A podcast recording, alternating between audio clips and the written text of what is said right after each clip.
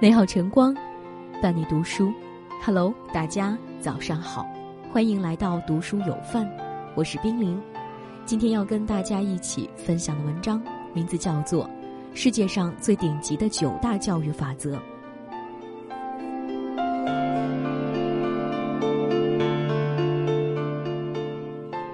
有句话说得好，在孩子的教育问题上，你只有一次机会，掌握科学的方法。可以事半功倍，使孩子在成长里少走弯路。以下九种世界最顶级的教育法则，也许能让你找到教育最正确的打开方式。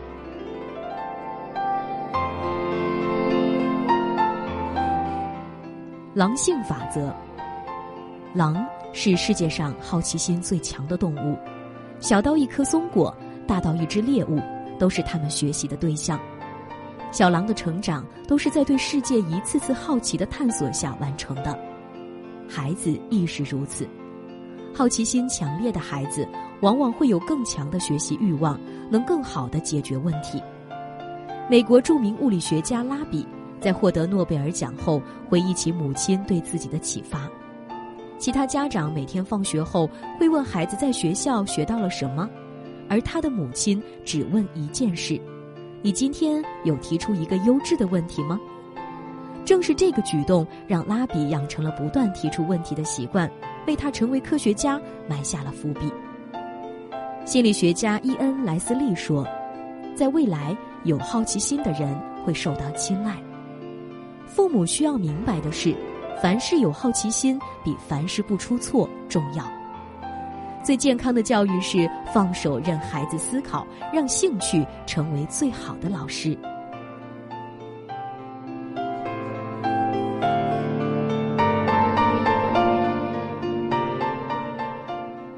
自然惩罚法则，法国著名教育家卢梭提出，孩子所受的惩罚是他的过失所带来的自然结果。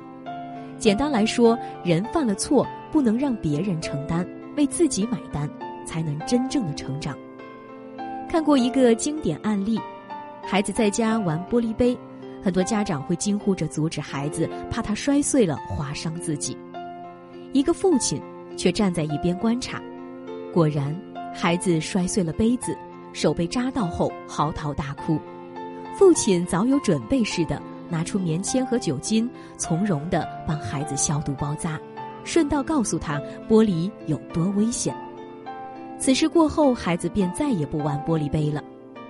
不让孩子犯错，其实是教育中最大的谬误。很多人感慨，听过很多的道理，却过不好这一生，原因无非就是缺乏生活的实践。让孩子自己体验惩罚的苦楚，那些过去踏过的坑，才会变成他未来脚下的路。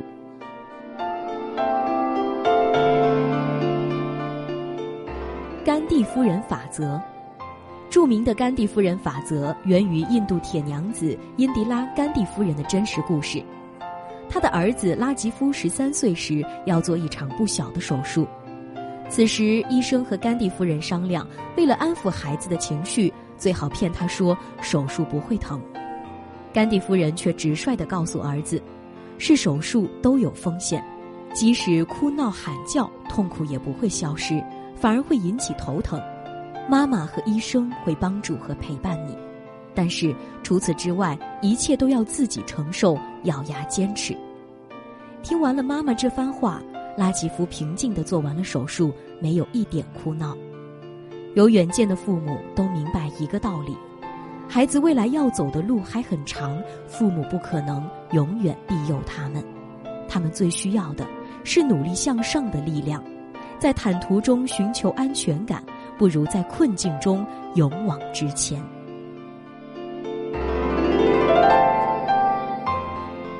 尊重法则。美国一项研究表明，与九个月到三岁的幼儿多交谈，他长大以后会更聪明。在父母与孩子关系平等、相互尊重、沟通频繁的家庭，孩子的智商高于正常水平。对等的方式。可以让孩子拥有自信和健全的人格，照顾孩子的自尊才是教育的第一原则。鲁迅说：“孩子小的时候不把他当人，大了以后也做不了人。在批评中长大的孩子最容易自卑，在嘲笑中长大的孩子最容易怯懦。对幼小的孩子保持尊重，对犯错的孩子释放宽容，才是将孩子从错误和叛逆中拉回正途的捷径。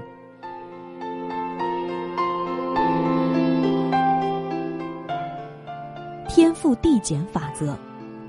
百年前，达尔文家中来了一位新手妈妈。她专门来请教达尔文先生，什么时候开始培养孩子最好？达尔文问：“您的孩子多大了？”客人答：“才两岁半。”达尔文不无惋惜地说：“夫人，您已经迟了，迟了两年半。”这个回答虽有夸张，却道出了天赋递减规律的真意。孩子的天赋随着年龄增大而递减，教育的越晚。孩子与生俱来的潜能可能就会被挖掘的越少。著名早教专家蒙泰梭利指出，生命中最重要的时期并非大学念书的阶段，而是人生最早期，它是智力形成的最重要时期。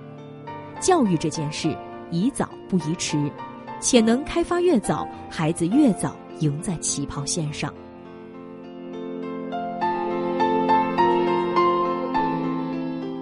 狐狸法则，狐狸的生存世界里有一条约定俗成的法则：小狐狸一旦成年，便要独立养活自己，不能和父母待在同一个洞穴。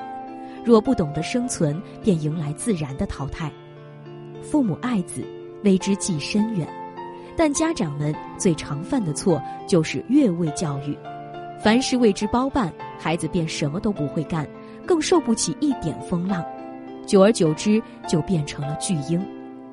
美国有一条教育箴言：和你的孩子保持二十码距离。二十码是个象征，家长要注重从小培养孩子的独立性，不可处处围着孩子转，凡事留给他自己的空间。该走的路，让孩子自己走。家长学会放手，孩子才能飞得高，飞得远。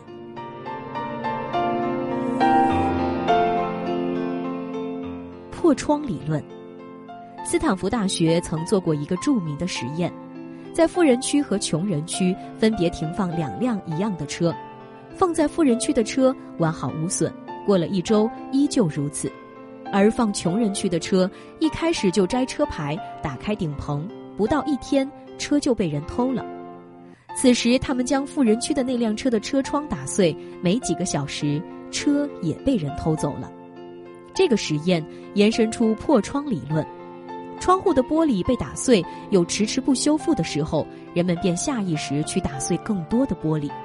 这些破碎的玻璃会营造出一种无序而破败的负面氛围，从而滋生出更多的犯罪。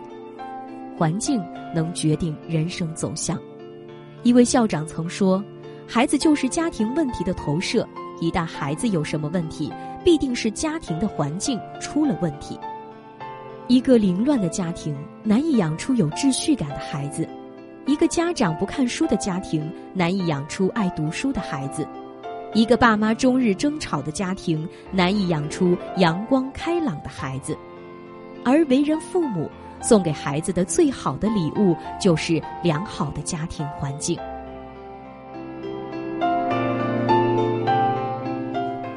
超限效应。马克吐温在教堂里听牧师演讲时，一开始他打算多捐点钱。十分钟后，牧师还没结束，失去耐心的马克吐温决定少捐一些。又过了许久，牧师还在继续，马克吐温彻底生气了，不但一分没给，临走时还从盘子里顺走了两元。心理学上有个超限效应。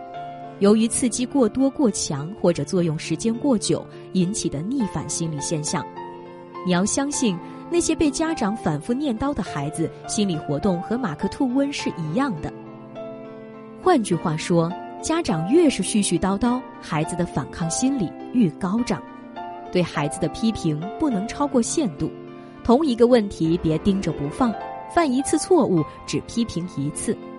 换个角度说，是说之前先听，或许会有出其不意的效果。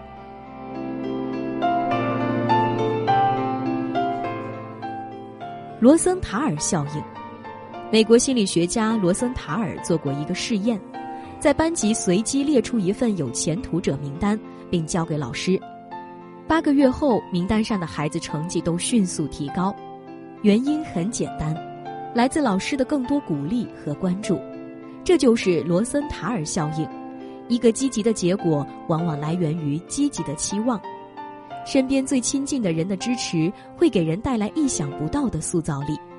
如果你总是告诉孩子你行，孩子最终就会变得可行；而如果你总是告诉孩子你不行，那么孩子最终就会变成不行的样子。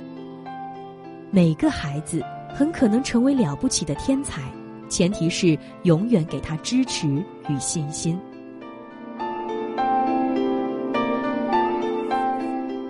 生活中做错了很多事情都可以重来。但教育孩子这件事绝对没有重新来过的机会。愿你我都能在这九大法则中不断发现自己的问题，不断的精进自我，用好的教育方式来教育孩子。点亮再看，愿我们和孩子一起共同成长，每一天都优于过去的自己。谁对影成双人？细雨如针。阵阵穿透心门，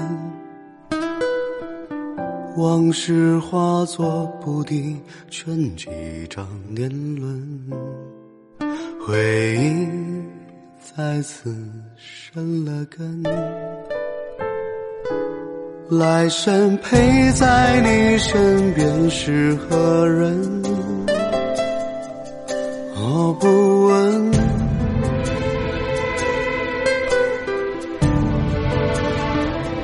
却怕你今生再回眸转过身，无人等。叹缘分，本不该交错的灵魂，一转身相遇，却荒唐了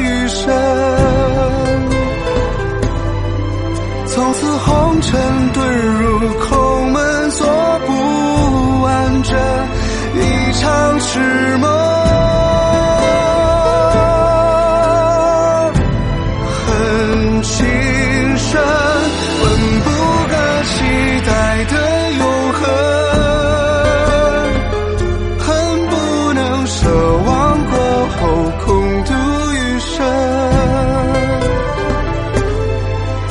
时间尘封我的爱。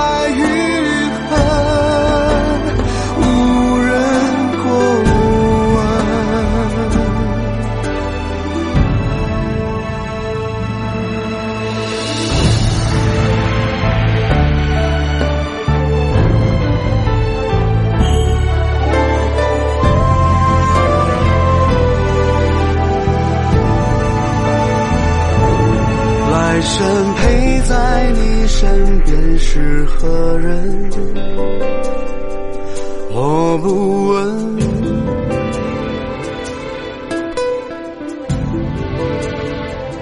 却怕你情深再回眸转过身。